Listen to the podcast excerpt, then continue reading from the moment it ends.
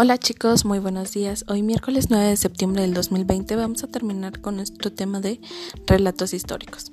Te recuerdo que un relato histórico es una narración de hechos reales y que se divide en tres partes, inicio, desarrollo y desenlace.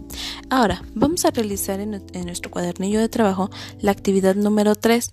En esta actividad número 3 las indicaciones es que organices eh, los párrafos del 1 al 4 para darle una coherencia como lo hicimos en alguna actividad del mes pasado en agosto. No sé si la recuerdas, pero vamos a trabajar de la misma manera eh, buscando una forma en que se entienda eh, este orden. Diviértete mucho y cualquier duda puedes mandarme un mensajito.